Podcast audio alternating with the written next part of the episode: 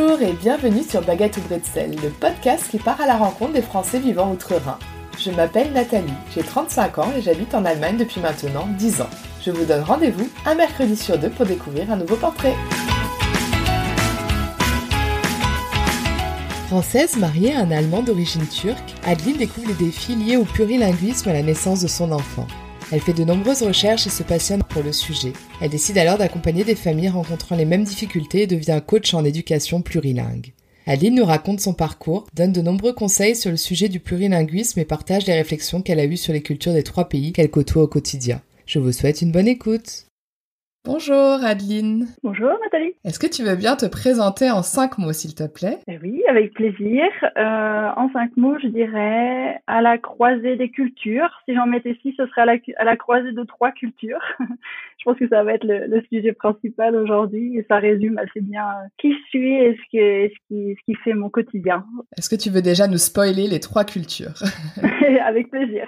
Euh, le français, donc c'est la mienne. Je suis née en France, j'ai grandi en France. L'allemand, enfin la culture allemande parce que je vis en Allemagne depuis maintenant plus de dix ans. Et puis le turc par mon, par mon mari qui est né lui aussi en Allemagne mais de, de parents turcs, a grandi avec les deux cultures. Et euh, voilà, sur les trois cultures qui font notre, notre quotidien. Alors, est-ce que tu veux bien justement nous raconter ton parcours jusqu'à ton arrivée en Allemagne? Euh, Oui, avec plaisir. Euh, est-ce que tu, où est-ce que tu voudrais que je que je démarre? Alors, il me semble, euh, mon petit doigt m'a dit quand tu étais petite déjà, tu étais attirée par euh, par l'Allemagne. Est-ce que tu veux nous raconter? Bien sûr, on peut partir de là. Oui, c'est le point de départ de, de tout, on va dire. C'est une anecdote dont, enfin, c'est vraiment un moment dont je me souviens encore très bien aujourd'hui. C'était en CM2 et on a eu une, une la professeure d'allemand du collège qui est venue nous rendre visite en classe pour nous sensibiliser un petit avec la langue allemande. Et euh, là, j'ai vraiment eu un coup de cœur. Euh, je, je, me suis dit, oh là là, c'est l'allemand que je veux faire en première langue l'année prochaine. Euh, donc, je suis rentrée chez moi, j'ai dit ça à mes parents.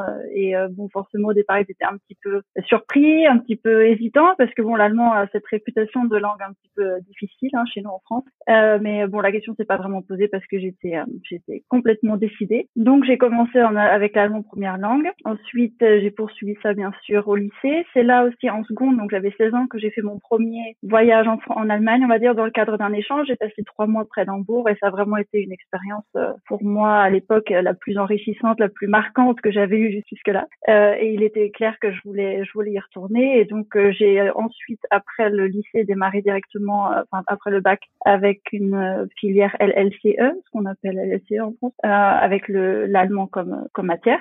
Et là, je suis partie en troisième année en, en tant qu'étudiante Erasmus à Paderborn, qui était l'université euh, partenaire de l'université du Mans, où j'ai commencé mes études, où je suis née, où j'ai grandi, où j'ai fait des études. Donc c'est là que je suis vraiment arrivée en Allemagne pour la première fois. C'est là aussi que j'ai rencontré euh, mon mari, enfin aujourd'hui Marie, et qui ce qui a fait aussi que je suis restée une année de plus. Donc au lieu de rentrer après l'année Erasmus, j'ai décidé de rester euh, une année de plus là-bas. J'ai eu de la chance parce que j'avais une, euh, une directrice d'études en France qui était très très ouverte et donc elle a elle a été d'accord pour que je puisse continuer en Allemagne euh, mon cursus. Donc ça veut dire démarrer directement le, les matières euh, de master, on va dire, que je les fasse reconnaître en France, mais que je vienne faire ma deuxième année de master en France. C'était la condition dès le départ et donc on, s'est mis d'accord là-dessus. Ce qui fait qu'au bout de deux ans à Paderborn, je suis rentrée en France, mais avec mon, euh, mari, enfin à l'époque ami, dans mes bagages, on va dire. Et donc on a passé une année là-bas, le temps que je finisse euh, le master. Est-ce qu'il parlait français? Alors, il parlait, on va dire, le français scolaire. Donc, c'était un peu difficile pour lui euh, de trouver ses marques sur place. Euh, au départ, il voulait faire, euh, enfin, démarrer un cursus. Et il savait pas trop. Il venait de finir son bachelor en Allemagne. Il était un petit peu, un peu perdu d'un point de vue d'orientation. Il a testé un petit peu l'université en France, mais il n'a pas pu vraiment s'adapter à ce, à ce système très, très scolaire hein, en France, universitairement parlant, on va dire. tous les cours étaient en français. Il n'a pas pu suivre. Donc, il a décroché assez vite et puis il a cherché un stage. Heureusement, il a, il a réussi à trouver quelque chose. Donc finalement, il a lui aussi pu bénéficier vraiment de cette année-là. Mais à la fin de l'année, il était clair qu'on voulait aller en Allemagne, qu'on voulait, qu'on allait, que lui, il allait chercher du boulot là-bas. Euh, et moi, je voulais commencer ma thèse. J'ai bien parti sur ma lancée. J'avais vraiment un sujet qui me passionnait à l'époque, euh, qui est complètement autre chose que ce que je fais aujourd'hui. Mais ça, on va, on va en parler, on peut en parler après. Voilà. Donc moi, j'ai commencé à faire les démarches pour faire une, une thèse en co-tutelle. Donc ça veut dire une université en France, une université en Allemagne, qui a marché. Et on s'est dit, euh, moi, je, enfin moi, je voulais, je voulais aller à Berlin. Ça faisait très longtemps que ça, c'était une ville qui m'attirait vraiment. Je sais pas pourquoi. D'ailleurs, je pense que ça attire beaucoup de Français. Tu étais déjà allé Euh, j'étais allée, mais de manière très, pour, voilà, pour pour un week-end plusieurs fois. Ça, mais j'avais pas vraiment eu, euh, j'avais eu que l'aspect touristique. Euh, j'avais pas vraiment vécu la ville euh, en soi, et c'était c'est ça que je voulais absolument. Et mon mari, lui, était tout à fait ouvert pour chercher du travail partout, donc il a commencé à chercher à Berlin. Il a trouvé de suite. On s'est, on est parti s'installer là-bas, et ça c'était en 2011. Est-ce que tu veux nous donner alors le sujet de, de ta thèse? Oui, avec plaisir. Donc moi, c'était à l'époque, quand de, de, par mon cursus que j'avais fait donc en études germaniques, euh, j'étais très euh, intéressée par tout ce qui était la période historique, euh, RDA. voilà, ça a toujours été un sujet qui m'avait intéressée. Et donc, j'ai fait une thèse sur l'analyse du rapport biographique qu'ont les personnes qui ont vécu en RDA, enfin les Allemands qui ont, vécu en RDA, leur rapport à cette période de l'histoire, comment ils l'ont vécu, comment ils le vivent aujourd'hui. Donc, c'était une analyse très sociologique. J'ai fait, j'ai fait des interviews, enfin voilà, mais beaucoup sur la question identitaire, la question des normes, la question de, hein, du travail sur soi, etc. C'est vrai qu'aujourd'hui, ça n'a pas un lien direct avec, avec ce que je fais, mais finalement, des fois, je me dis, oui, il y a quand même, il y a quand même des liens parce que cette question du travail identitaire, du travail de comment euh, le regard que peuvent porter d'autres personnes sur soi, etc. C'est une, thématique qui nous concerne nous euh, quand on est expatrié, quand on vit à l'étranger, et encore plus quand on, parle une langue euh, avec son enfant qui n'est pas la langue du pays. C'est automatiquement des sujets qui nous concernent. Donc, donc finalement, je vois il y a un lien quand même. Alors, comment tu es devenue coach en éducation plurilingue, que c'est parti de ton expérience personnelle. Tout à fait. C'est vrai que là, on voit pas forcément le rapport direct. C'est vraiment venu avec euh, l'arrivée de mon fils en 2016 quand il est né. Donc nous, on avait on avait trois langues euh, dans la famille. Il était clair qu'on voulait transmettre les trois. moi, le français, euh, la question se posait pas du tout.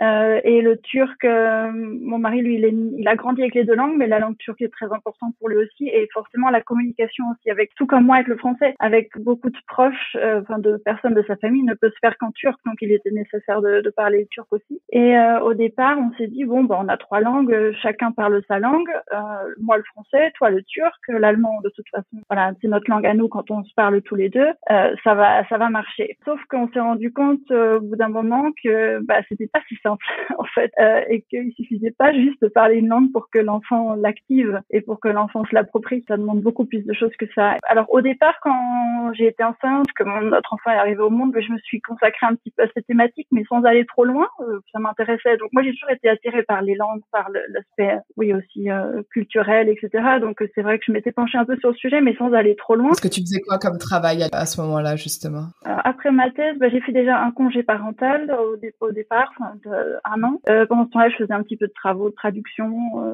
voilà, pour rester un petit peu active quand même. ensuite, j'ai commencé à faire de la recherche et un peu d'enseignement aussi dans l'universitaire, mais l'enseignement contractuel. J'étais des contrats honoraires. Et c'est là aussi que j'ai découvert un petit peu le domaine du de, de, de la petite enfance puisque j'ai fait un projet de recherche, euh, j'ai participé à un projet de recherche sur euh, la, la, la, la, vision qu'ont les parents en Allemagne de la qualité de, de leur cas. Donc euh, je vais dire qui ça, je pense que nos lecteurs savent, savent ce que ce que c'est. Voilà, les crèches. Et, euh, et, donc on a fait des interviews avec des avec des groupes de parents de différentes structures et on a analysé tout ça pour voir quels étaient leurs critères de qualité finalement. Et là j'ai vraiment plongé dans un univers qui pour moi était tout à fait nouveau puisque, enfin, d'un point de vue méthodique, c'était ce que j'avais appris pendant pendant ma thèse, mais d'un point de vue sur le, fond, c'était quelque chose pour moi de complètement nouveau, ce, domaine euh, de la petite enfance, de l'éducation, etc. Et ça m'a vraiment, j'ai vraiment complètement accroché avec ça. Et aussi le fait d'être au contact avec des parents de jeunes enfants, j'ai vraiment senti que j'étais attirée vraiment par ça. Euh, et donc ça commençait déjà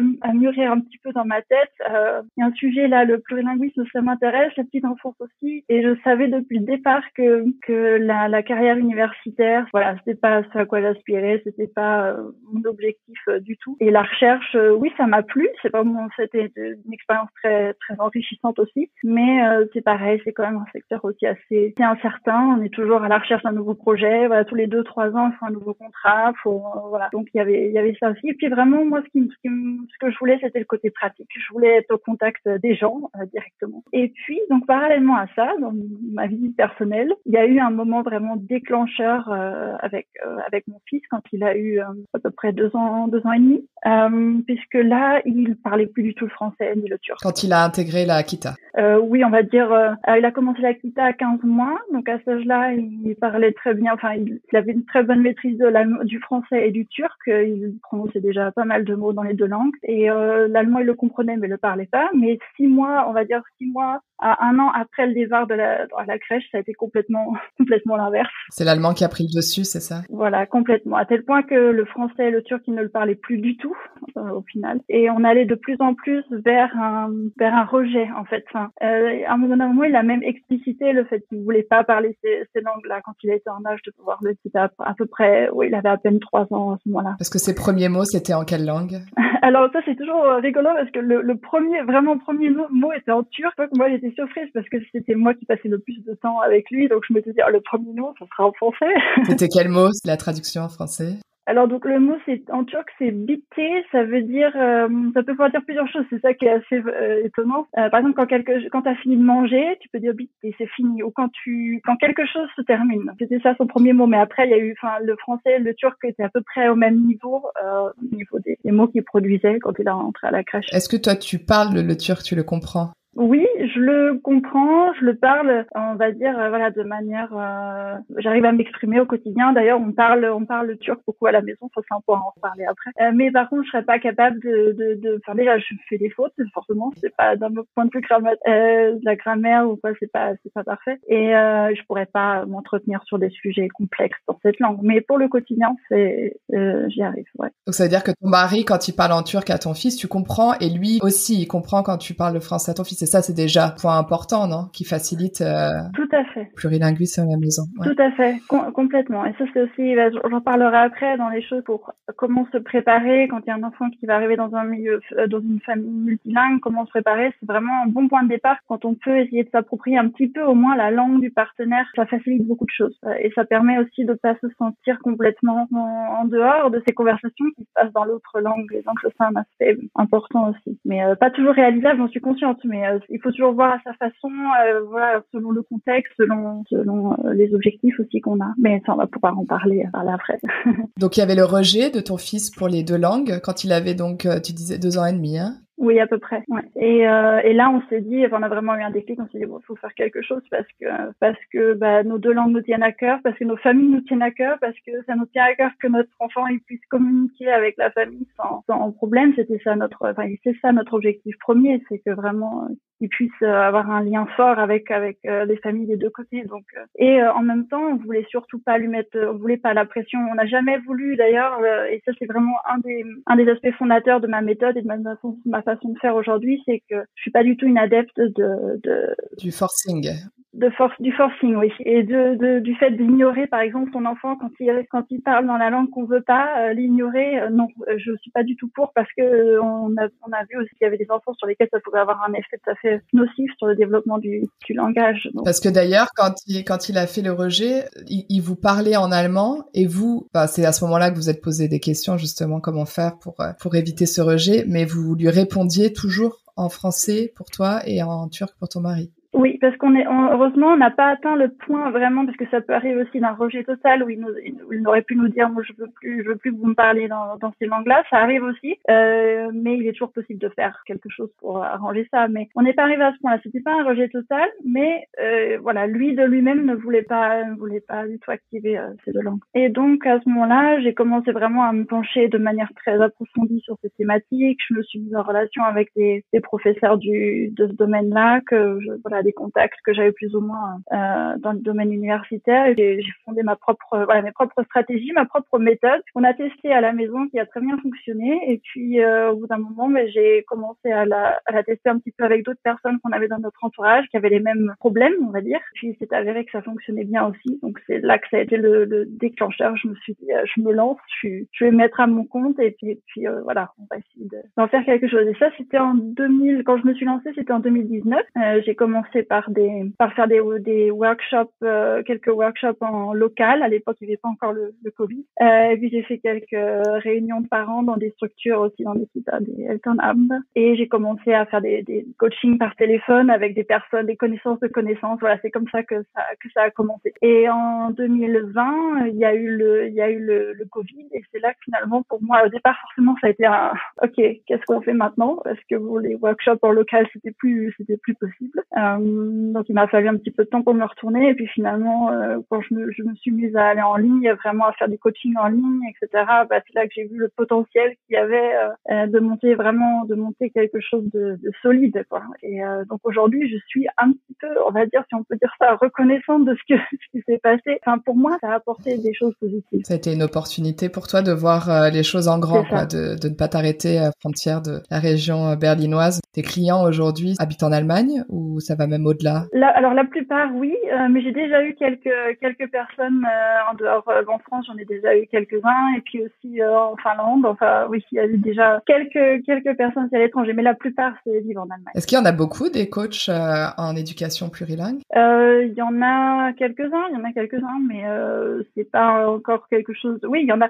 Bah, forcément, c'est quelque chose qui se développe aussi. Il y a de plus en plus de, de personnes qui écrivent aussi sur le sujet. Il y a de plus en plus de blogueurs, etc. Donc ça, oui, on trouve quand même beaucoup de beaucoup de ressources aujourd'hui. Mais vraiment des coachs euh, comme comme moi, il y en a, mais il y en a pas. Puis chacune a sa méthode. Oui, tout à fait, son approche. Euh. Donc là, donc avec le corona, donc tu as continué euh, avec le modèle workshop, c'est ça que tu as donc organisé en, ligne? Non, j'ai pas fait de workshop en ligne, j'ai fait euh, j'ai j'ai fait du co des coachings individualisés en ligne euh, dans un premier temps. Et puis ensuite, euh, là, en l'année dernière, j'ai fait un, enfin cette année, pardon, euh, c'était c'était au printemps, j'ai démarré un coaching en groupe sur trois mois. Donc ça, c'était c'était pas un workshop, c'était vraiment un programme sur le sur le long terme. Voilà, c'est les formats que j'ai aujourd'hui, c'est des coachings individualisés ou en groupe ou un ou un cours en ligne. Mais j'ai pas de, je fais plus de workshop. Si ça m'arrive de temps en temps de faire un workshop, enfin un, webinaire gratuit par contre. oui. Actuellement, j'ai donc un cours en ligne qu'on peut faire de manière totalement individuelle individualisé autonome, enfin voilà, sans mon accompagnement. C'est fait sur à base de vidéos. Ensuite, j'ai un coaching individualisé, donc ça c'est sur quatre semaines. Alors le, le cours en ligne, je le, je le, propose en général plutôt aux parents qui ont des situations linguistiques pas trop complexes. Donc en général les familles bilingues, il n'y a que deux langues. Et puis il s'adresse surtout aux parents qui soit vont, vont devenir parents bientôt ou, où l'enfant est encore tout petit, euh, en dessous d'un an, quand l'enfant ne parle pas encore.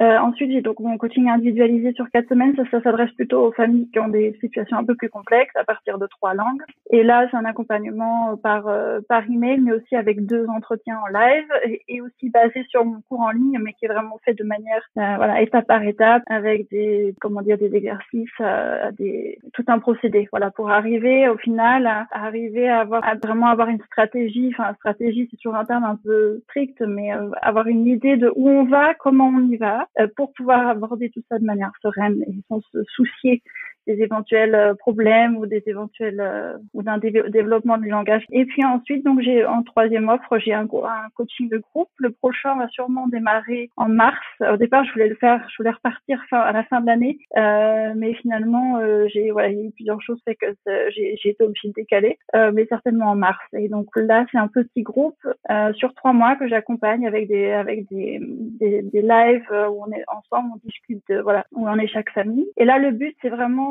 euh, activement de promouvoir euh, l'apprentissage de la langue et ça s'adresse plutôt aux, euh, aux, familles dont l'enfant parle, commence déjà à parler, voire parle un peu plus, on va dire entre 2 et 5 ans. Chacun vient avec ses problématiques, avec des langues différentes. Alors je sais pas aussi si les langues ça joue en fait. Est-ce que il y a des langues plus difficiles? C'est une très très bonne question. alors pour un enfant de, de pour un enfant en bas âge, il n'y a pas de langue plus difficile que d'autres. C'est-à-dire que toutes les langues peuvent être assimilées de la même manière. Par contre, chaque langue a son procédé différent. C'est-à-dire qu'il y a certaines langues où euh, l'apprentissage de, par exemple, de certaines voyelles ou de certains sons va durer plus longtemps que dans d'autres langues. Euh, donc, euh, ou de point de vue de la grammaire, il y a certaines langues où l'enfant il va avoir besoin d'aller jusqu'à à 5 ou 6 ans seulement, il va vraiment pouvoir euh, maîtriser toutes les compétences linguistiques. Dans d'autres langues, euh, c'est déjà le procédé s'arrête déjà avant. Donc ça, c'est voilà, c'est d'une langue à l'autre, c'est différent. Mais pour un enfant de cet âge-là, il n'y a pas de langue plus difficile que d'autres. Tu as des exemples de, de langues où justement, par exemple, pour l'apprentissage des voyelles et euh, où ça va mettre plus de temps pour la grammaire? Par exemple, euh, bah, juste pour, pour, donner un petit exemple, dans la dans la langue turque, euh, le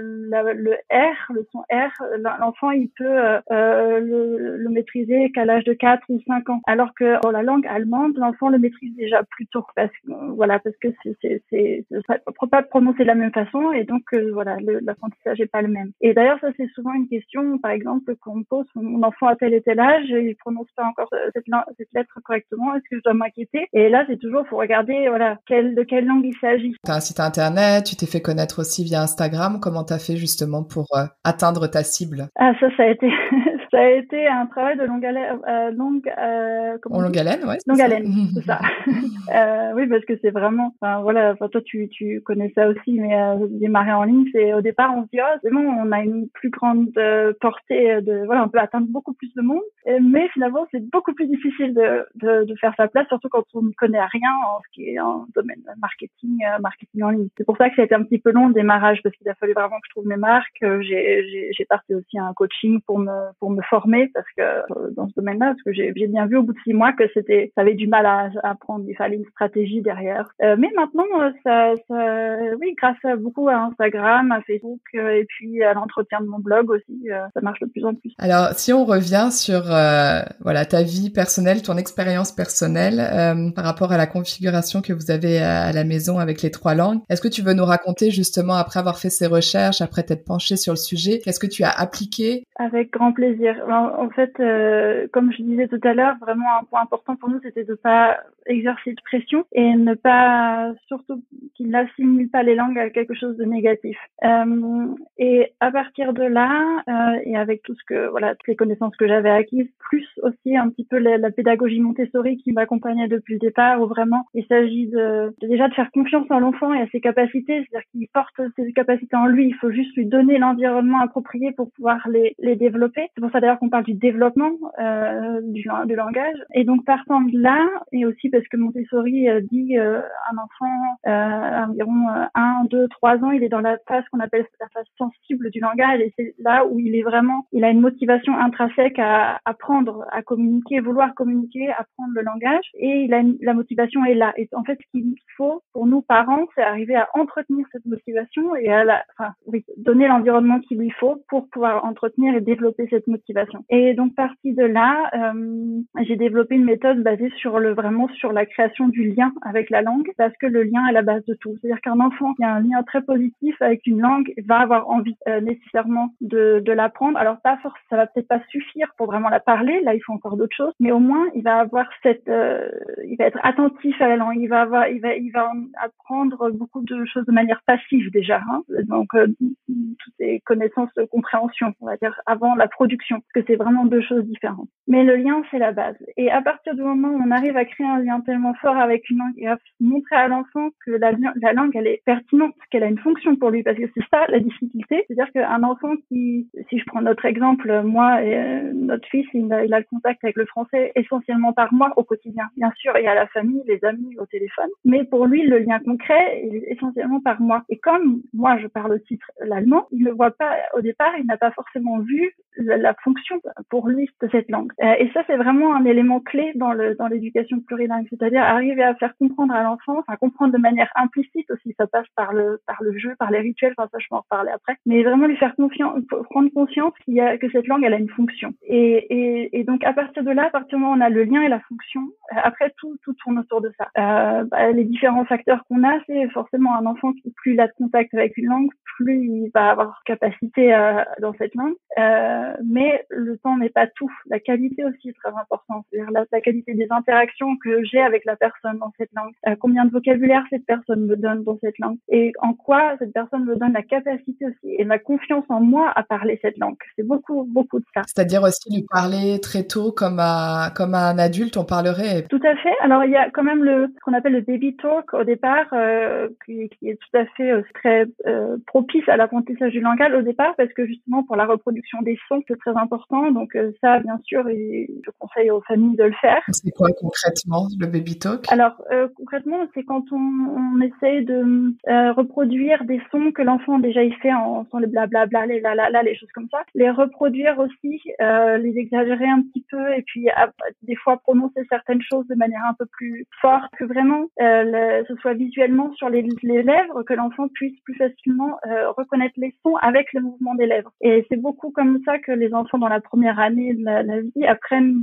les bases du langage. Euh, donc ça, c'est vraiment quelque chose que je que je conseille. Mais par contre, après, tout à fait, comme tu l'as dit, vraiment utiliser déjà une langue assez riche ou un vocabulaire assez riche très tôt, sans pour autant aller trop loin. Je veux dire, forcément, il faut s'adapter à l'âge de l'enfant, faut pas euh, l'assommer non plus de, choses trop complexes, mais euh, c'est ça aussi, c'est savoir observer où est-ce qu'il en est mon enfant et comment est-ce que je lui propose le meilleur accompagnement. Mais oui, tout à fait, une, langue riche, un vocabulaire riche, essayer de parler le plus possible dès le départ, oui, expliquer à l'enfant ce qu'on est en train de faire, ce qu'on, enfin voilà, vraiment l'intégrer à, à, ce qui se passe. Alors quel rituel tu as intégré dans votre quotidien? Il y, a, il y a tellement de possibilités, mais je, je, vais t'en donner deux, deux qui sont vraiment principaux et cruciaux. Déjà, le rituel du livre, forcément, je pense que c'est quelque chose aujourd'hui. la plupart des parents sont, voilà, savent que c'est important dès le départ de l'intégrer comme un rituel, c'est-à-dire comme quelque chose qui a lieu tous les jours, quoi qu'il arrive, enfin peu importe où est-ce qu'on est, est-ce qu'on est à la maison ou est-ce qu'on est ailleurs. Euh, et là vraiment d'essayer de trouver le, moment de la journée qui convient le mieux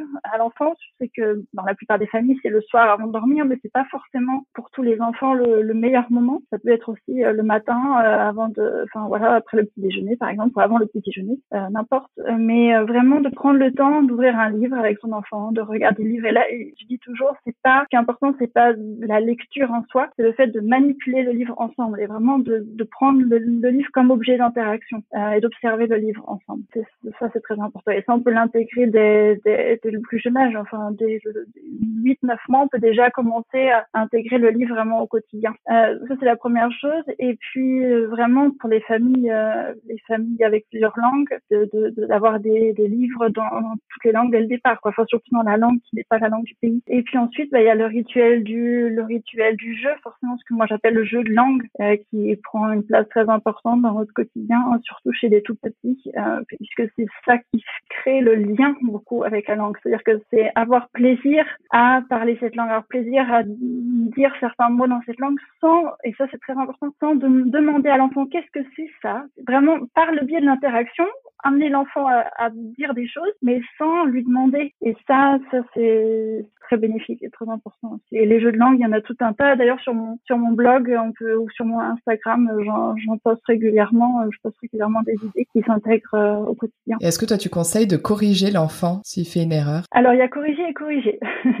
il y a ce qu'on appelle en allemand le corrective feedback. Ça, c'est, je suis tout à fait pour. C'est-à-dire que quand l'enfant fait une erreur, qu'on répète ce qu'il a dit mais de manière appropriée, donc que ce soit euh, d'un point de vue de la prononciation ou d'un point de vue de la grammaire, euh, n'importe, mais sans euh, déjà d'une sans dire à l'enfant, sans lui le faire remarquer qu'il a fait une erreur, et sans lui demander de répéter. C'est-à-dire que nous simplement en tant que parents répéter ce qu'il a dit de manière appropriée, et, ça le faire le plus souvent possible, euh, ça c'est très bénéfique. Mais sans voilà, sans demander à l'enfant répète, parce que souvent, par exemple, d'un point de vue de la prononciation, en général, un enfant qui ne prononce pas correctement, c'est tout simplement parce qu'il n'est pas encore en capacité de prononcer correctement. Donc, ce serait que contre-productif de lui demander de répéter de manière correcte, de toute façon. On pense que quand un enfant apprend plusieurs langues, il va apprendre à parler plus tard. Alors ça, c'est, euh, je crois, faux, mais tu peux nous le dire. C'est un point très important et je te remercie vraiment, Nathalie, de l'évoquer parce que c'est euh, encore quelque chose qui est très, très répandu aujourd'hui et qui fait que chez certains enfants, on va repérer un retard plus tard que ce qu'il n'aurait fallu. Il n'est pas, euh, un enfant qui grandit avec deux ou trois ou même quatre langues ne va pas nécessairement commencer à parler plus tard. Ça veut dire que si, normalement, il y a plusieurs marqueurs dans le développement individuel qui sont universels, c'est-à-dire qui sont valables dans toutes les langues, c'est euh, notamment que vers 12 mois, euh, il y a le premier mot à peu près. Alors bien sûr, c'est pas apprendre à la lettre. Hein. Forcément, tous les enfants sont différents. Surtout dans la première année, il y a des enfants qui vont plus focaliser sur le motorique sur la motricité que sur la langue. Euh, donc, bon, mais les repères qu'on a à peu près, c'est vers 12 mois le premier mot et euh, ensuite, normalement, si à deux ans un enfant ne parle pas du pas du tout ou que vraiment quelques mots là il faut il faut il faut en parler avec une personne euh, de avec un avec son pédiatre. Euh, si le pédiatre vous dit euh, non mais il il tout est tout va bien il a plusieurs langues parce que malheureusement tous les pédiatres ne sont pas non plus au, au courant des, des enfin, voilà des, des, connaissances actuelles dans le domaine du plurilinguisme. Donc ne pas hésiter à aller voir un autre pédiatre ou demander un, un directement un logothérapeute. Un orthophoniste. Voilà tout à fait. Oui. Et ça c'est vraiment un marqueur hyper important. Et plus on va agir vite et plus déjà on peut essayer de savoir quelle est la source du problème. Ça peut ça peut être des sources auditives, ça peut être des sources de manière très différente. et il est possible qu'un enfant ait soit besoin de donc là il y a toujours une différence entre thérapie et förderung un accompagnement vraiment approfondi. Euh, là, il y a une différence entre les deux en fonction de la, de la source justement du problème. Mais plus on prend le problème tôt et plus on a de chances euh, d'avoir des bons résultats. Et, et surtout, ce qui est important aussi à dire, c'est que le, le, multilinguisme ne, ne, cause pas de problème. C'est-à-dire que ça peut jamais être la cause du problème en soi. Ce qui fait aussi qu'un enfant qui a des difficultés à acquérir le langage, euh, il faut pas lui retirer une langue. Euh, au contraire, ça, ça, ça pourrait avoir un effet contre-productif. Euh, donc ça, c'est vraiment très important de, de, de le dire. Ma fille donc euh, de 3 ans apprend l'allemand et donc à la maison on parle français. Et à l'extérieur donc euh, elle apprend l'allemand à la crèche. Quand je la corrige, bah, je fais comme tu l'as dit. Donc euh, tant mieux, ça me rassure. Mais je la voilà, je lui fais pas remarquer qu'elle s'est trompée, je répète voilà avec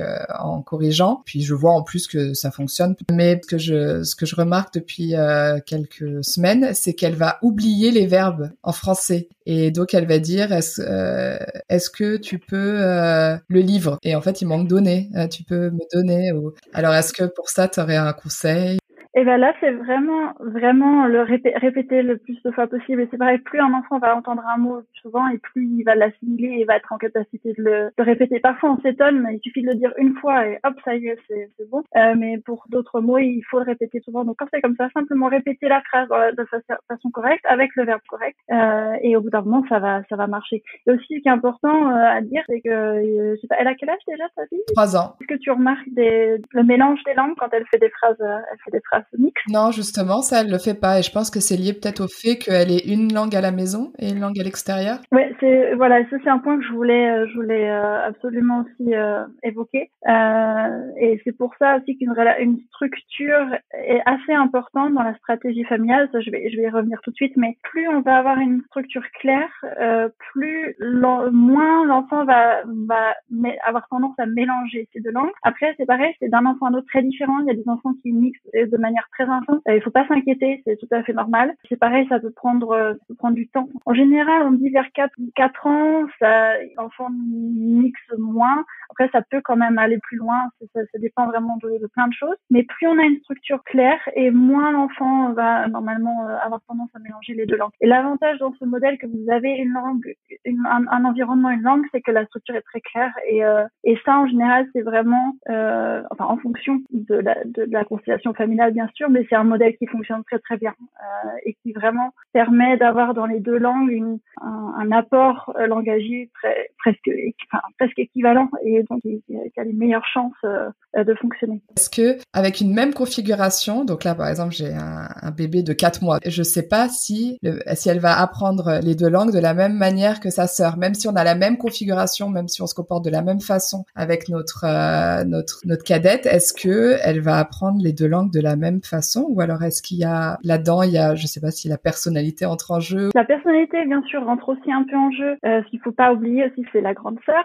c'est-à-dire que la grande sœur elle elle peut aussi ramener de l'allemand à la maison. Euh, les, deux sœurs entre elles, on ne peut pas prévoir à l'avance quelle, quelle est la langue qu'elles vont préférer euh, utiliser entre elles. Donc tout ça, c'est des facteurs aussi. Et puis bien sûr, ça dépend toujours de plein de choses. Par exemple, à quel âge ta, fille aînée elle a commencé la kitaï, à quel âge ta, fille cadette va commencer la kitaï. Il y a toujours. Pour ça que c'est difficile de dire. Les facteurs vont jamais être exactement les mêmes pour les deux enfants de toute façon. Mais à partir du moment où vous avez un environnement qui est quand même très similaire, vous avez la langue française à la maison, voilà, beaucoup de choses sont similaires a priori il euh, n'y a pas de raison que ça, que ça fonctionne de manière différente. Mais il faut, faut rester actif, il faut, ouais, parce que parce que votre fille aînée aussi va certainement s'approprier l'allemand euh, de manière peut-être euh, à, à, le rentrer à la maison avec voilà dans la communication avec sa sœur. Et ça, faut laisser les enfants choisir quelle langue ils vont utiliser entre eux là-dessus. Il faut pas intervenir, j'imagine. Non, parce que moi, je, je, je trouve le plurilinguisme formidable. C'est vraiment un enrichissement, euh, voilà, aussi bien pour les enfants que pour nous les parents. Mais je pense que ce qu'il faut jamais oublier, c'est ce qui compte, c'est la, la capacité à communiquer derrière. Donc c'est pour ça qu'il est toujours très important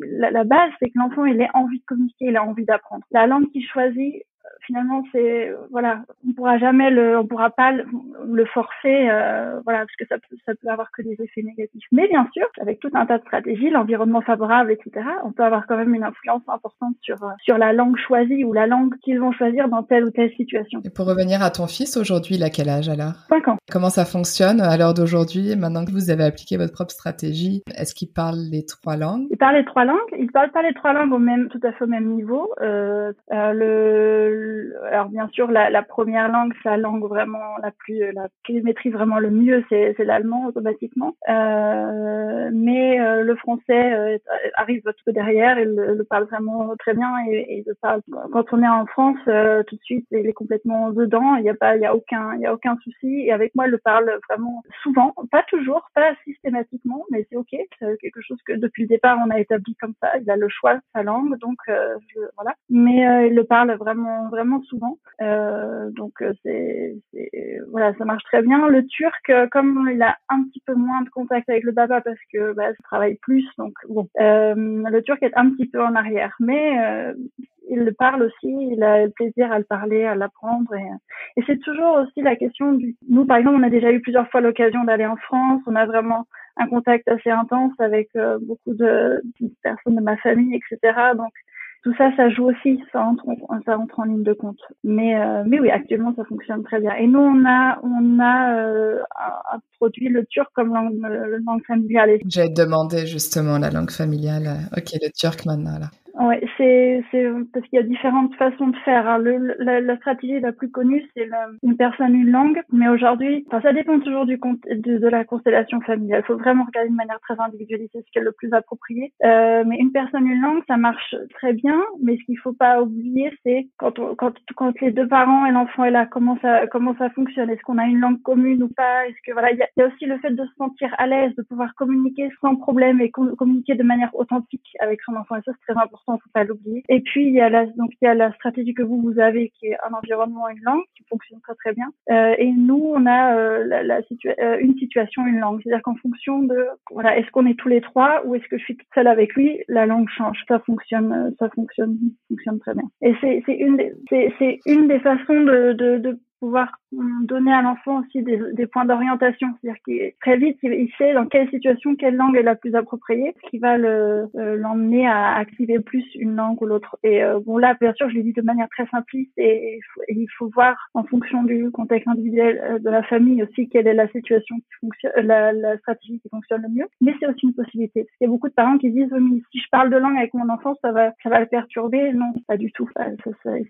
Au contraire. Il n'y a pas qu'il faut, c'est avoir une, essayer d'avoir une ligne à peu près claire, savoir, savoir où on va et comment on y va. Et tu disais que ton turc était pas parfait, mais c'est pas grave. Non, puisque euh, je le parle que en présence de mon mari aussi. Je le parle pas avec mon fils quand on est tous les deux. Et quand on est en présence de mon mari, euh, je le, lui, il est là aussi pour me corriger. Pour euh, des fois, c'est même maintenant mon fils qui me reprend, qui me corrige. Mais, mais le fait que mon fils voit que j'apprends la langue, que je la maîtrise pas non plus à 100%, ça le motive lui aussi. Et ça, c'est vraiment un facteur. Faut pas, faut qu'il faut pas euh, euh, sous-estimer. Là, tu nous as déjà donné euh, pas mal d'astuces. Est-ce que tu voulais évoquer aussi avant l'arrivée d'un enfant, il y a des choses auxquelles on, peut se préparer par rapport à l'éducation plurilingue? Est-ce que tu aurais là des conseils à donner? Oui, bah, bon, la stratégie, ça c'est une chose, c'est-à-dire que euh, vraiment de ça, réfléchir à quel quel modèle de communication on veut choisir. Mais bon, après, il y a certaines choses qui vont se faire naturellement quand l'enfant va être là. On peut pas tout régler avant, enfin concevoir avant. Euh, et il y a des choses aussi qui prennent du temps. Faut que ça se mette en place. Des fois, il s'agit aussi de retourner dans sa propre langue, reconnecter avec sa propre langue. Moi, ça a été le cas au départ. J'ai, il m'a fallu un certain temps pour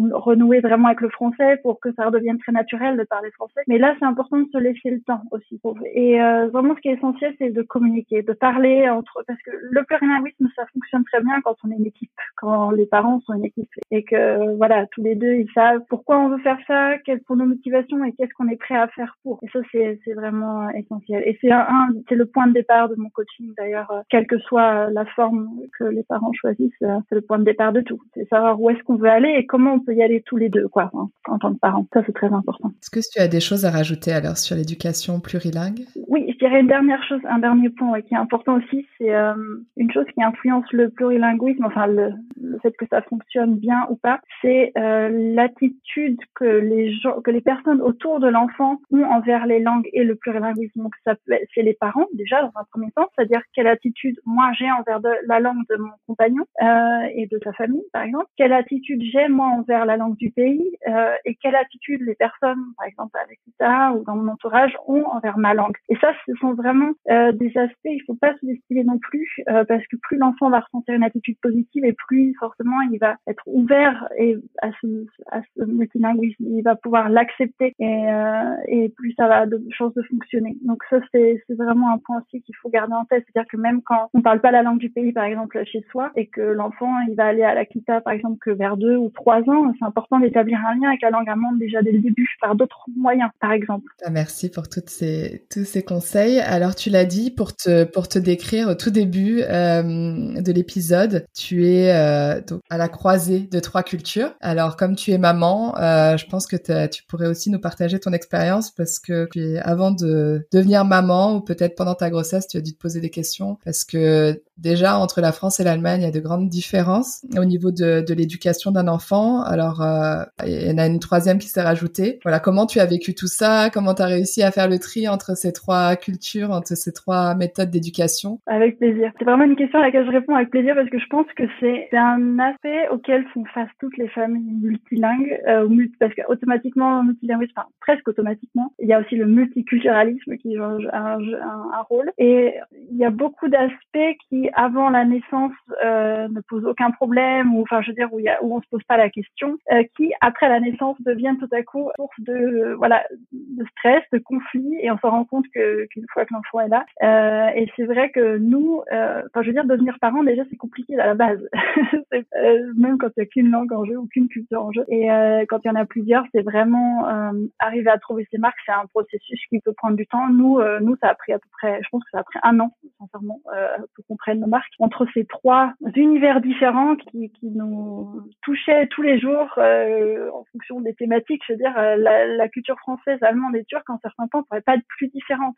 Il y a toujours trois domaines auxquels je pense, c'est euh, l'allaitement, le sommeil et euh, le travail ou la, enfin le fait de reprendre le travail et de mettre l'enfant en garde. Euh, et ça, ce sont vraiment trois thématiques où il y a des points de vue extrêmement différents dans les mœurs des différents pays. Et forcément, nous, nos parents, ils ont grandi aussi avec certaines valeurs ou certaines expériences. Nous-mêmes, en tant que parents, on a on a grandi avec des expériences différentes, complètement différentes. Et là, trouver ces marques, c'est compliqué parce que, bon, par exemple, l'allaitement, je veux dire, toi, tu, tu, as fait expérience aussi en tant que Française en Allemagne. L'allaitement, n'a pas du tout la même perspective en France qu'en Allemagne. En Allemagne, c'est vraiment, voilà, complètement normal d'allaiter. C'est même anormal si on n'essaye pas d'allaiter, alors qu'en France, euh, il y a beaucoup de femmes qui décident déjà avant la naissance de pas allaiter euh, parce que, voilà, elles veulent, elles veulent que le, père puisse aussi construire ce lien dès le départ. moi, je conçois tout à fait. Euh, je suis de toute façon d'avis que chacun doit faire comme, comme il l'entend, sans jugement. C'est aussi lié à la reprise du travail qui est plus et donc euh, aussi il y a des mamans qui se disent euh, de toute façon après il va falloir reprendre après trois mois. Est-ce que ça vaut le coup d'intégrer l'allaitement euh, pour arrêter trois mois après? Enfin il y a plusieurs facteurs, mais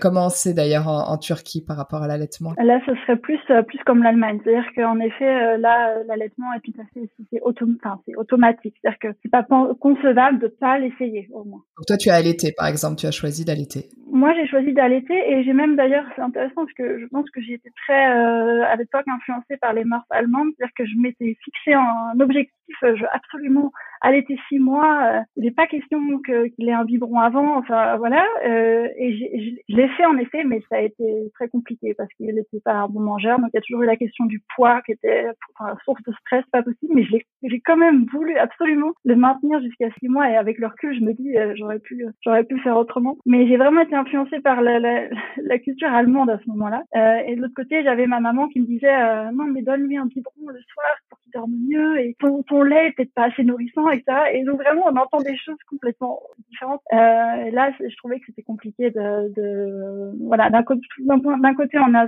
ses propres convictions et ce qu'on veut faire soi-même, mais en même temps, une, certaine résistance parfois à l'extérieur et c'est un peu voilà. Et pour ce qui est euh, le sommeil aussi, c'est pareil. en France, moi, j'ai souvent l'impression que c'est plus l'enfant il dort vite tout seul et plus on est de bons parents, quoi. Limite, c'est presque ça la, mesure. Euh, alors que alors qu'en Allemagne et puis en Turquie, le lit familial, par exemple, c'est quelque chose de très commun et en Allemagne, ça l'est de plus en plus. Euh, donc c'est toutes les, les, petites choses comme ça et on, et on ressent nous forcément des influences de nos parents, de la culture, de hein, quand on discute avec des, des amis en France, par exemple, qui ont des enfants, on voit bien que c'est pas la même façon de faire. Des fois, il n'y a pas le même regard sur l'enfant aussi. Et, euh, et voilà. Et là, ouais, ça a été compliqué en tant que, que parent de devenir justement une équipe soudée et vraiment en accord sur. Euh, mais il faut il faut prendre le temps et puis euh, je pense que la base de tout c'est de communiquer. Et maintenant aujourd'hui, on, avec recul, on se dit c'est super parce qu'en fait on prend toujours le meilleur des trois. Quoi.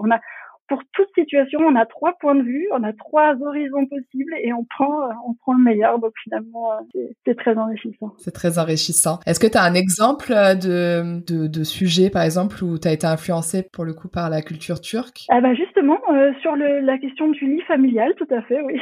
euh, J'avoue que nous, on a eu, on a eu une période, euh, on a déménagé de, de, Berlin à Potsdam et on a voulu que notre fils dorme dans sa chambre en arrivant ici et en fait, on n'a pas du tout réussi à faire la transition parce que chez nous à Berlin ils dormaient dans nos chambres, on avait qu'un deux pièces donc c'était pas possible différemment. Et, euh, et la transition ne s'est pas faite du tout. Enfin voilà, c'était très compliqué et pendant un an, enfin on a accompagné le sommeil quand même, mais on a voulu, on est resté sur cette, il va dormir dans sa chambre, ça va marcher. On l'a pas laissé pleurer, mais on l'a accompagné, mais voilà, mais ça marchait pas. Il se réveillait toutes les nuits. Enfin voilà, il y avait pas, ça marche pas. Et euh, très tôt, euh, la famille de mon mari m'a dit mais pourquoi vous faites pas dormir dans votre chambre? Enfin voilà. Et moi j'étais tellement j'ai tellement grandi avec cette idée.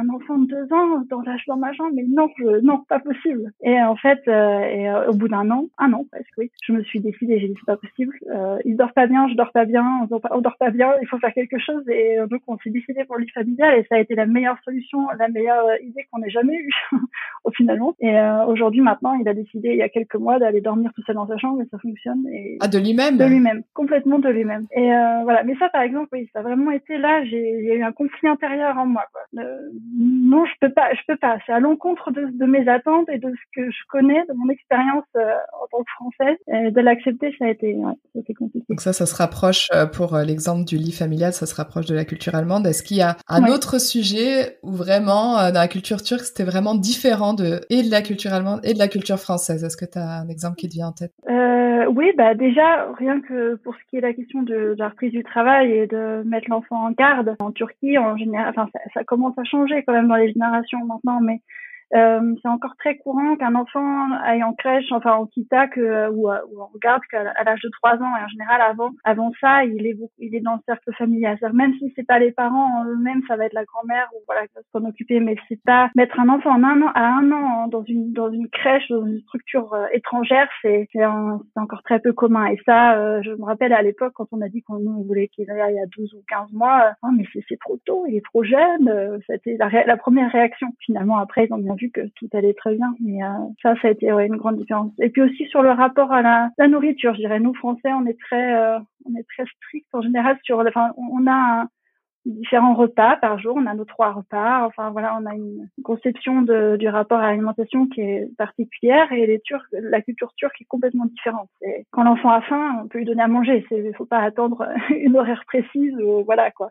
Et donc là, il y a vraiment aussi un, creux entre les deux. et en Allemagne, tu dirais pour la nourriture, c'est quand l'enfant a faim ou c'est plutôt respecter un nombre de repas par jour? Je dirais il y a plus plus respecter un nombre de repas, rien surtout euh, certains rythmes à respecter. C'est beaucoup ce qui est inculqué aussi dans les dans les livres, euh, voilà, euh, les, les, livres qui donnent des conseils aux parents. Euh, mais mais il y a moins quand même cette, enfin je sais pas comment toi tu le ressens, mais il y a quand même moins ce rapport strict aux horaires avec les repas. Je sais pas si tu as le même ressenti. Oui, je suis d'accord. Même les adultes, on voit les adultes qui mangent une currywurst à 3 heures ou c'est des choses qu'on voit moins en, France ou peut-être pas aussi souvent qu'en Turquie. Ouais, ou c'est très c'est très spontané en fait, en fonction du, du rythme de la journée. C'est pas, il n'y a pas le petit déjeuner à telle heure, le repas du. C'est en fonction de, voilà. Souvent euh, le week-end, il y a que deux repas, mais des gros repas. Euh, et voilà, et le petit déjeuner est un petit déjeuner déjeuner en même temps. Il y a beaucoup de salé. Et enfin voilà, c'est très différent. Ça se rapproche un peu plus de l'Allemagne finalement euh, pour ça. On va passer aux, questions de, fin d'épisode. alors, tu as le statut de docteur. Oui, tout à fait. Et alors, ce statut, il est très important, très reconnu en Allemagne. C'est pas le cas en France. Euh, donc, euh, tu es docteur de par ta thèse. Tout à fait. Euh, Est-ce que tu peux nous raconter alors comment tu as vécu cette différence, euh, voilà, l'approche des deux pays par rapport à ton statut de docteur? Oui, avec plaisir.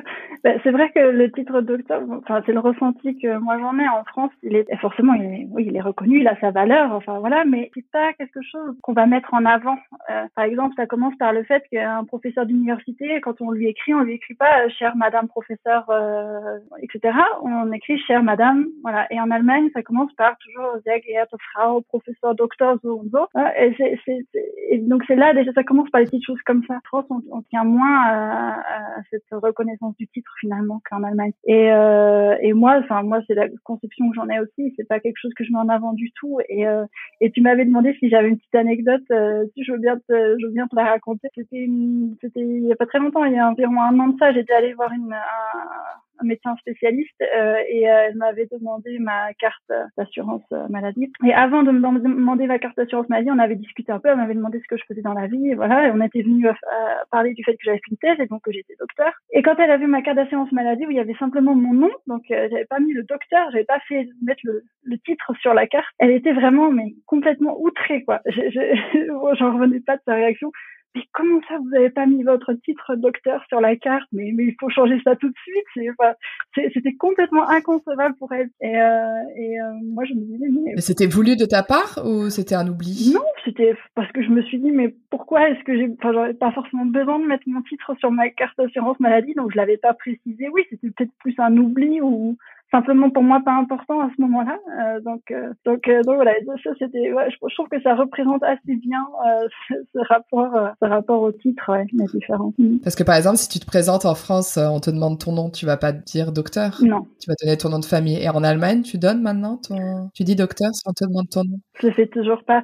Ça dépend. Je commence à m'habituer un peu dans certaines formalités. Je le mets. Parfois, maintenant, en effet, maintenant quand je m'adresse aux assurances, par exemple, en effet, il m'arrive de le, de le mettre, mais je le mets, je le mets pas automatiquement. Enfin, ça dépend des situations. Mais quand je me présente, je vais pas me présenter avec mon titre. Non, je le fais pas. Et tu penses que ça, ça change l'image euh, qu'ont les gens de toi euh, en Allemagne? Est-ce qu'ils vont te, voir différemment si t'es si es docteur, euh, te considérer autrement, te donner plus de valeur? Je je je pense pas. J'espère pas. J'espère pas parce que ce serait dommage si ça tenait un titre, quoi, la valeur qu'on donne à quelqu'un. Donc non, j'espère pas. Par contre, ça arrive que certaines personnes soient soient surprises. oui, mais après, je pense que, aujourd'hui, il y a quand même énormément de monde qui, font des études longues et qui arrivent au master ou même la thèse. C'était pas quelque chose de rare, donc je pense que euh, ça surprend moins peut-être qu'il y a, y a un certain nombre d'années.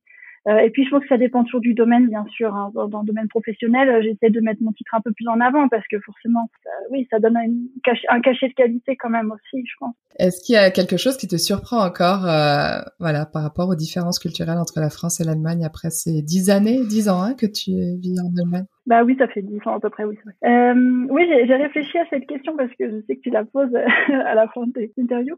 Et je me suis dit, ouais, la chose qui, me surprend encore aujourd'hui, c'est vraiment euh, la place qu'a le vélo dans le quotidien et euh, le, courage qu'ont les Allemands. Euh, enfin, moi, je, maintenant, on s'y est bien habitué aussi. C'est-à-dire prendre vraiment le vélo par tous les temps. C'est-à-dire que, que, même s'il pleut, on emmène l'enfant, on, on, habitue l'enfant très tôt à aller à la, à la crèche à vélo, etc. ça, c'est quelque chose que je trouve très positif et qui me surprend encore parfois. Ouais, je me dis, oh là, il fait tellement froid aujourd'hui, tellement il pleut. Mais on voit tellement de gens avec des enfants à vélo. Euh, ouais. Donc vous le faites, même euh, qu'il pleuve, qu'il vente ou qu'il neige, comme on dit, vous sortez à vélo? J'avoue que euh, on a encore nos limites. C'est-à-dire que quand vraiment le temps est très très froid et humide, en général, j'avoue, on prend encore souvent la voiture, mais on prend quand même de plus en plus le vélo. Maintenant, même quand il pleut un petit peu, on prend le vélo, chose que j'aurais pas fait avant. donc voilà, c'est ouais, on, on, évolue aussi de ce côté-là. Vous êtes germanisé sur le plan du vélo. Tout à fait. et alors, est-ce qu'aujourd'hui, après 10 ans, tu te sens baguette ou bretzel? Et Et là, j'ai envie de te dire, est-ce qu'on peut dire Batzel Ah, pas mal, ça, c'est la première fois qu'on le dit, ouais. Ouais, parce que je me sens vraiment, ça dépend vraiment des, de la thématique. Il y, a, vraiment beaucoup de points à lesquels je me sens vraiment française, euh, et aussi vraiment, je suis très fière d'être française.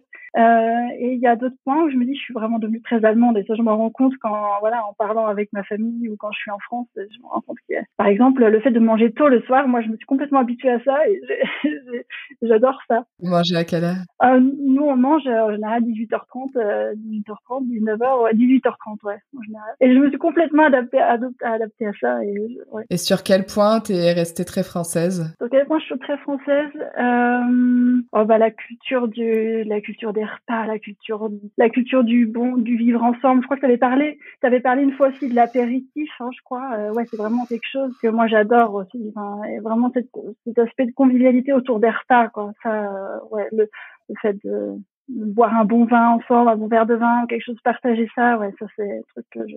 Et puis, et puis aussi, euh, oui, la, fierté d'être française, sur euh, parfois de pas accepter certaines choses, d'avoir plus cet, cet, esprit un peu rebelle sur certaines choses. Euh, je pense qu'il y a un petit peu français aussi. Ah, merci beaucoup, Adeline. On peut te donc sur Instagram, Herzensprachen, mais je mettrai les, liens. Conseille euh, tout le monde d'aller voir euh, ta page Instagram parce que je trouve que tu y donnes aussi plein de conseils pratiques et euh, sur le sujet. www.herzensprachen.com .de. Tout à fait. Sur la première page, il est possible directement de prendre contact avec moi, même de, il est possible de réserver directement un rendez-vous, un premier rendez-vous, un entretien téléphonique gratuit. Donc, surtout pas hésiter à me contacter. Ce qu'il faut peut-être que je précise, c'est que actuellement toutes mes offres sont en allemand, c'est-à-dire que mon cours en ligne est en allemand, mais je conseille aussi en français. Euh, je le fais régulièrement, donc euh, faut surtout pas hésiter à, me contacter. Pareil en anglais, je, je, je, le fais aussi régulièrement. Très bien. Et ton blog, on peut le retrouver via ton site? Sur le site aussi. Ben, merci beaucoup. Bonne continuation dans ta vie pro comme dans ta vie perso. Avec plaisir. Merci beaucoup. Merci pour cet entretien. Ça m'a fait très plaisir, Nathalie. Au revoir.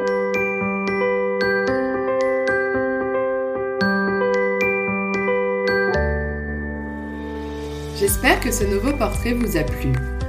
Pouvez soutenir ce podcast en lui attribuant 5 étoiles sur Apple Podcast ou en vous abonnant via la plateforme d'écoute que vous utilisez. Merci pour votre soutien et à bientôt. Tchuss